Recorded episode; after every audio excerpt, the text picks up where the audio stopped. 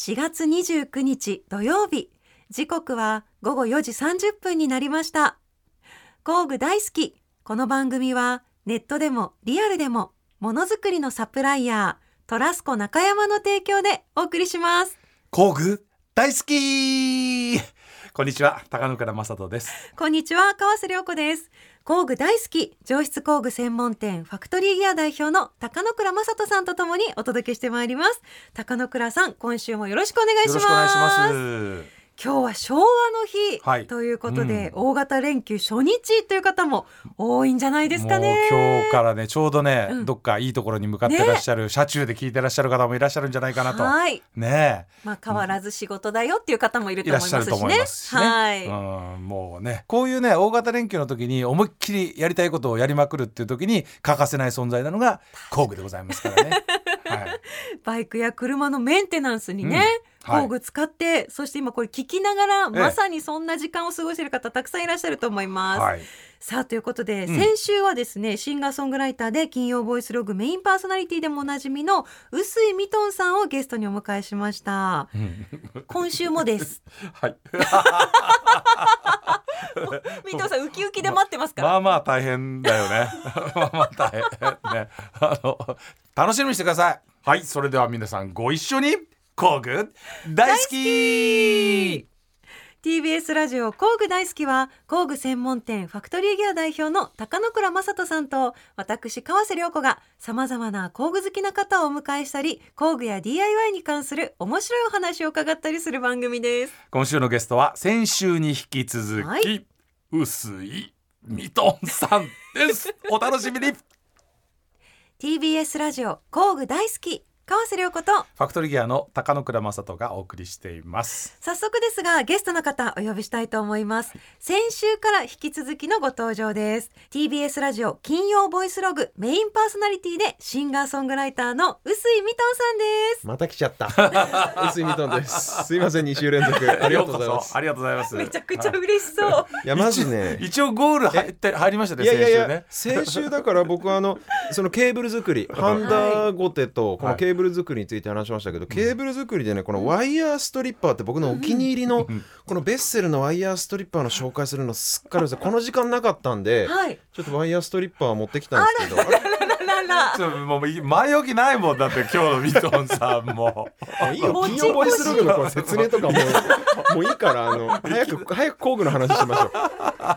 これワイヤーストリッパーいいんですよ ワイヤーストリッパーでね。これ。はいどうぞ。最高なんですよ、どうぞ。どうぞ。どうぞ。はい。これね中のこの酔ってある細い導線をはい傷つけずに一はい。本もこの切ることなくはい。外のビニール被膜だけをきれいにスッと、はい。はいこれちょっとまたこれこれ長くなるんで、はい。なんかこう台本見るとね今日全然違う話してるって書いてあるんで これまた次回に取っといておいていいですかねワイヤーストリッパー。のミもう予約がトンさんね次回の。ええあのワイヤーストリッパーね、はい。いいのあります。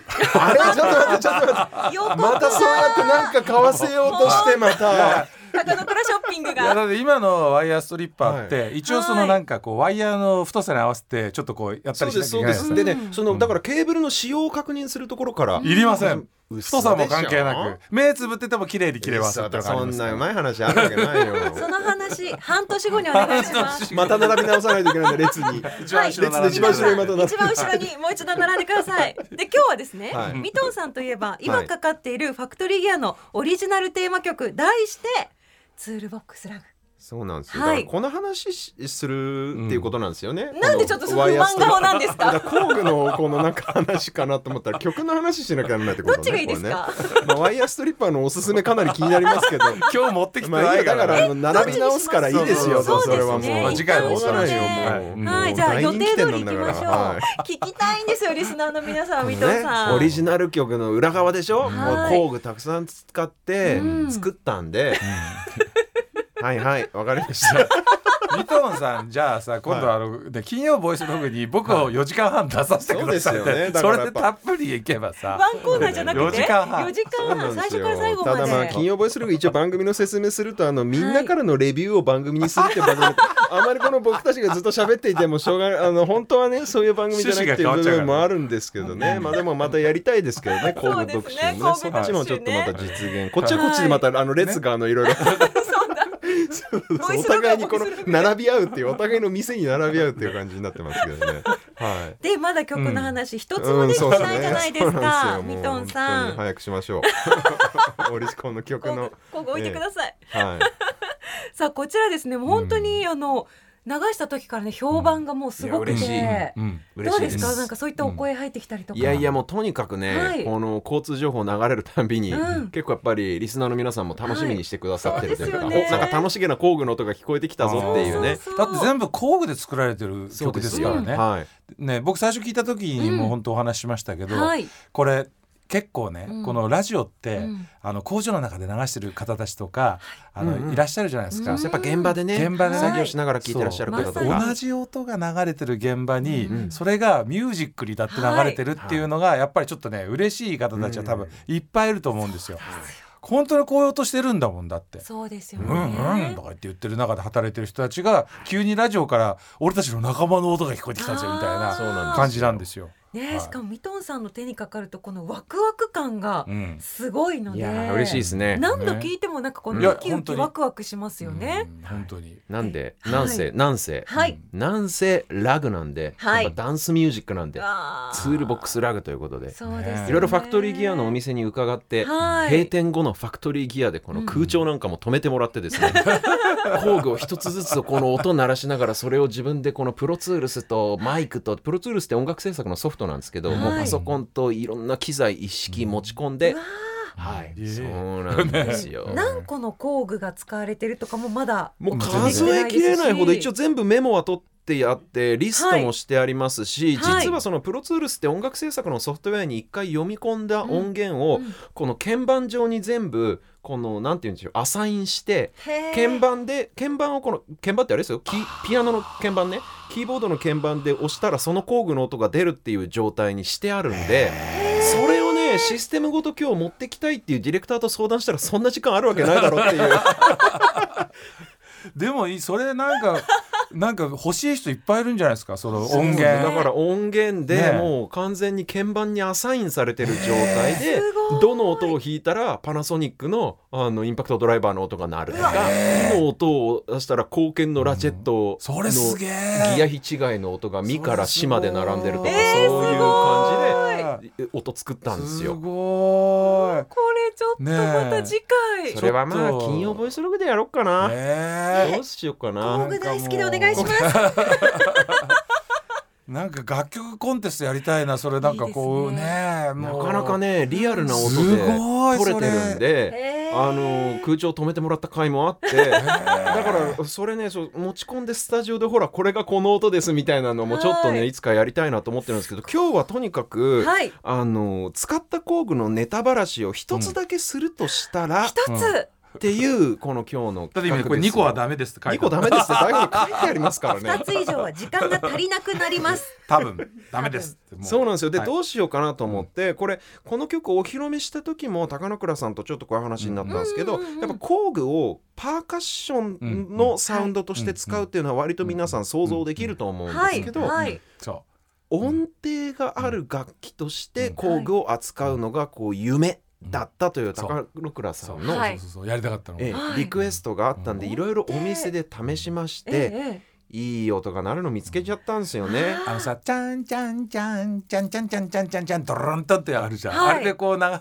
ある金ねベルというベルで、かね、はいそれを工具でやりたかったの。はまさにね、うんそういうようなイメージでこれこの曲の肝になってる音階でちょっとその鉄筋とかビブラフォンっぽい音階が出てくるんですけど、はい。それがね実は今日持ってきてます。やりたい。これです。KTC のはというかまあいろんなメーカーのものを使ったんですけど、うんえ主に曲で使用したのはなぜか、えっと KTC がいい音だったんでへこーれ使いました、えーものは何かというとコンビネーションレンチと言ったらいいんでしょうかね、はい。これどういうものか高野倉さんちょっとあのまあ、いわゆる片側がスパナ六角頭のボルトを締めるときに使う、、はい。わゆるスパナですね。スパナ。でもう片側がメガネレンチになってると、うん要は円形の。円形の、はい。で、まあ、クローズドとオープンのレンチがコンビネーションされてるっていうので、はいうんうんうん一本のレンチでスパナとメガネと両方使えますよっていうものなんですね。はい。うんなんていうのかな？あのスパナとメガネっていうね、うん。この何とも言えないこう全く異なる、ん。えー形状のものがコンビネーションされてるっていう、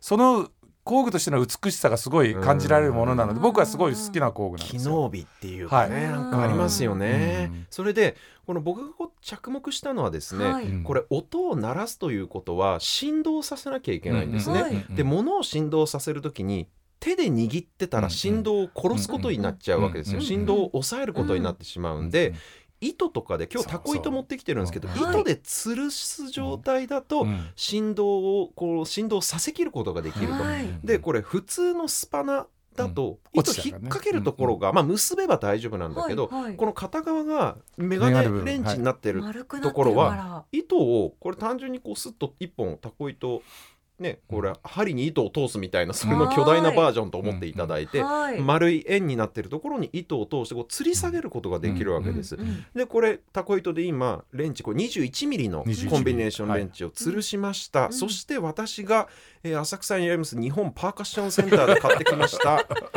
ヤマハのこのあの鉄筋とか木筋とかを叩く用のマレットですね、はい。これ結構高かった。この話しましたっけ？しましたしました。なんかなんかしないけど5000円くらいするんですよこれ でこのマレット買ってきましてマレットってなんかあれねペロペロ飴みたいなやつ。はいそう先が丸くなってる。チュッパチャップスの超長い版みたいなやつですね。はい。これで叩くとどうなるか、い、きます。21ミリのコンビネーションレンチです。お経じゃないよお経。なかなかこれね要は今音聞いていただいて思わず高野倉さんがお経をこう読み始めてみちゃったこの感じってなぜそういうものを想起させるかっていうと、んんん楽器用に作られたわけでは決してないわけなのであの倍音成分があ。多い。倍音って何かっていうと例えばどの音を鳴らした時に5度上のソの音とかオクターブ上のドの音とかっていうのがいろんな音が実は鳴ってるんです。金属とか木とかを鳴らすと。はい。はい。あの必ずしもどの音だけが鳴ってるわけじゃないと、でそれが楽器のためにチューニングされたものだとどの上が3度上とか5度上とかそういう綺麗に音楽的に整合性が取れるような音が鳴るように調整されるんだけどこれはあくまで工具ですからはい。要は計算されてないから。計算されてないうん。雑味が音楽的な音程的に言うと雑味がある複雑な響きこれはだからお寺の鐘とか そういうその各種これ例えばですねインドネシアのこのガムラン音楽とかすごいそういう感じする。非常にプリミティブなというか原始的なまだ楽器っていうのを綺麗な澄んだ音で作れなかった時代の楽器の音が実はするんです。はい。これをもうミリ単位で全部取っていたんです。あとこれ26ミリも、とかいろいろ音程が全然違うでしょ？その雑味ってよくわかりますね。ね。なるほど。これは結構高い成分が上の方で鳴ってて、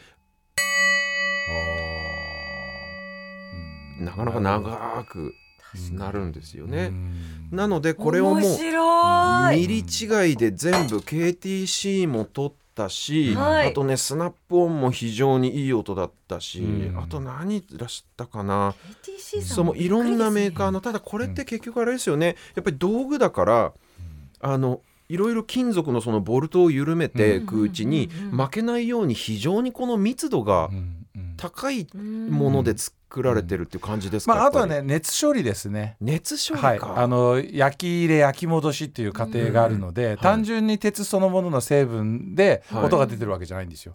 やっぱり工具としての強度を出すためのいろんな加工がされてるので、うん。まああのあと鍛造ですよね。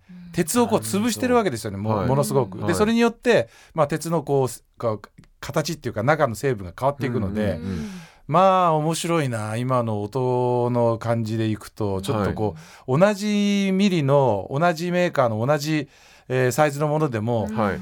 音が違うかもしれないですよね。うんそっかそっか。もうそのだから変な話その焼き入れの炉の中でその位置が違うことによってコードにばらつきが出たりするんですよ。はい。で KTC っていうのはどちらかというと日本メーカーなんで、うん。あの非常にその一個一個の個体差が少ないんですけど、はい。海外のものなんかだと結構炉の位置とかで同じものでもあのコードが違ったりとか、うんうん。あの全然違うちょっとああのし使い心地になったりするんで、はい。多分音の違いとかを調べてみると、うん。あの個体差がこんなにあるんだよみたいないやらしいテストになる可能性はあります。ね。すごいですメねーカーにとってはちょっと嫌なテストになるかもしれない、まあ、それを音で分析してみるっていうのはいもちょっとかなりマニアックだけど、やってみたいテストではある,、はいあるかななんだかねこれもね、うん。KTC もそうだしいろんなメーカーのコンビネーションレンチのそのサイズ違いでもはい。全部はい。サンプリングというか収録していいやってものすごい時間かかったんですけど最終的にやっぱ音楽にまとめるにあたっては同じメーカーで揃えた方がやっぱり音階を奏でた時の綺麗さっていうのがあって。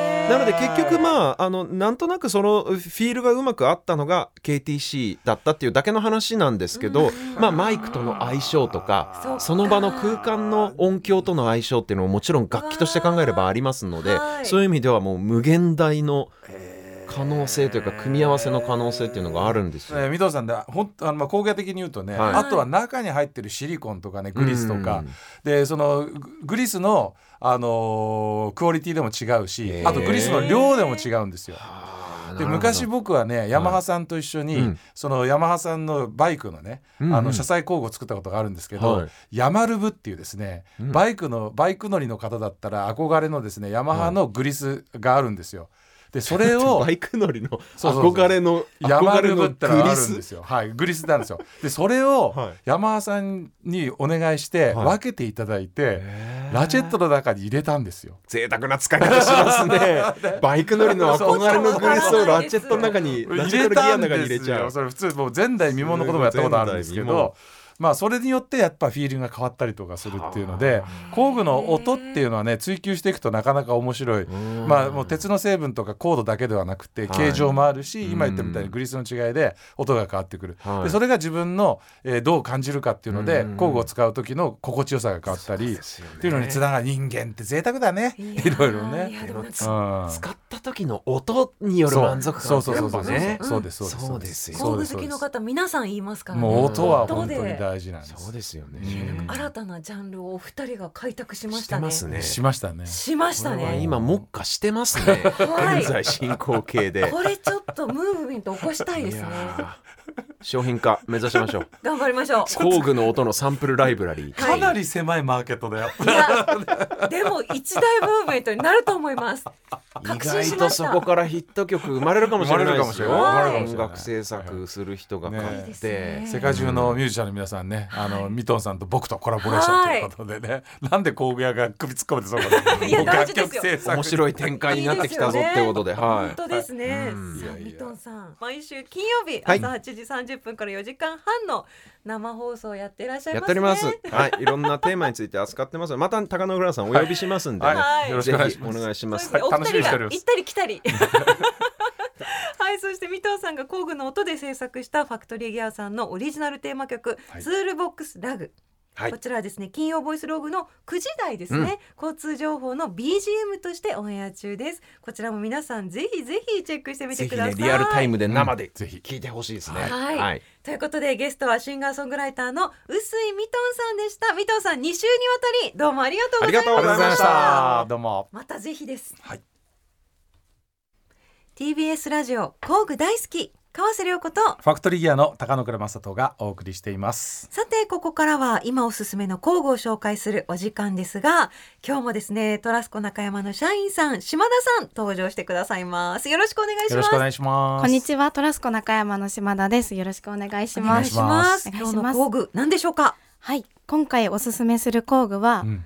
ドイツメーカー B 波社のはい。絶縁ドライバー2種類です。おうーーん B 波車 B 波波波 WIHA って書いてうん。V 波って言うんですよ。へー。V 波じゃなくて V 波 V 波 V 波はい、ねドイツですから。はい。有名なドライバーメーカーです。はい。で通常のドライバーみたいにネジを締めたり緩めたりするっていうし使い方に関しては変わりがないんですが、うん。使用する対象が少し変わってきます。うん。はい。で電気工事ですねなどをされる方への体への感電とか、えっと、電気を使用している機械同士のショートを防ぐような、うん。えっと、工具になってます、はい。保護工具みたいなうんイメージですね、はい、でまず一つ目の商品がこちらで、うん。マガジンポケットマックスっていう商品になります。マガジン。はい。見た目はこの赤と黄色うん。のスリムな形状のドライバーで、うん。プーさんですね。まあグリップだけですよ今ね。そうプーさんの色をしたドライバーグリップ。ね。はい。これはい。お尻の部分を引っ張ってもらうと、はい。おビットが4本出てきた。入っている仕様になはいります。はい。そこに収納されてるんだ。うん。そうなんです。B 波車の同じビットの種類であれば他のサイズに変更も可能なので、好うん。きなのを入れて使ってもらえる仕様になってます。ただこれ絶縁のドライバーっていうことで、うんうん。そのシャンクの外側に、あのまあビニールの被膜がついてるんですよね。うんうん。なので、まあ、普通のドライバーの軸っていうのはそのまま鉄じゃないですか、うん。これは絶縁なので、うん。その軸の部分に、うん。えー被膜をつけることで、うん。何かカチャってこれあの触れた時に電気にペチッてこう感電しないようになってると、でこれビットもこのハンドルの方もどっちも絶縁タイプなので、かなり安全が保証されてるっていう製品になってます。はいそういったものがあるんですね。あるんですねで今やっぱり電気自動車とか、ええやっぱり電気製品が非常に増えてるんで、うんうんこの絶縁工具と言われてるもののニーズは非常に高まってるんですね。であともう一つはこの B 波の今ドライバーで絶縁のために施されている軸の周りの被膜ですね。でこれまあビニール、まあ、樹脂系のものなんですけれども、うん通常のドライバーはそのまんま鉄なので、うん。これね何かにぶつかった時にカチンカチンってこうこう傷をつける可能性があるんだけど、はい。はい。あの樹脂がついてることによってあのドライバーの軸がどっかに当たっちゃった時でも傷がつきづらいっていうねその絶縁以外の目的もあって使われる人たちは案外多いんですね。そっか。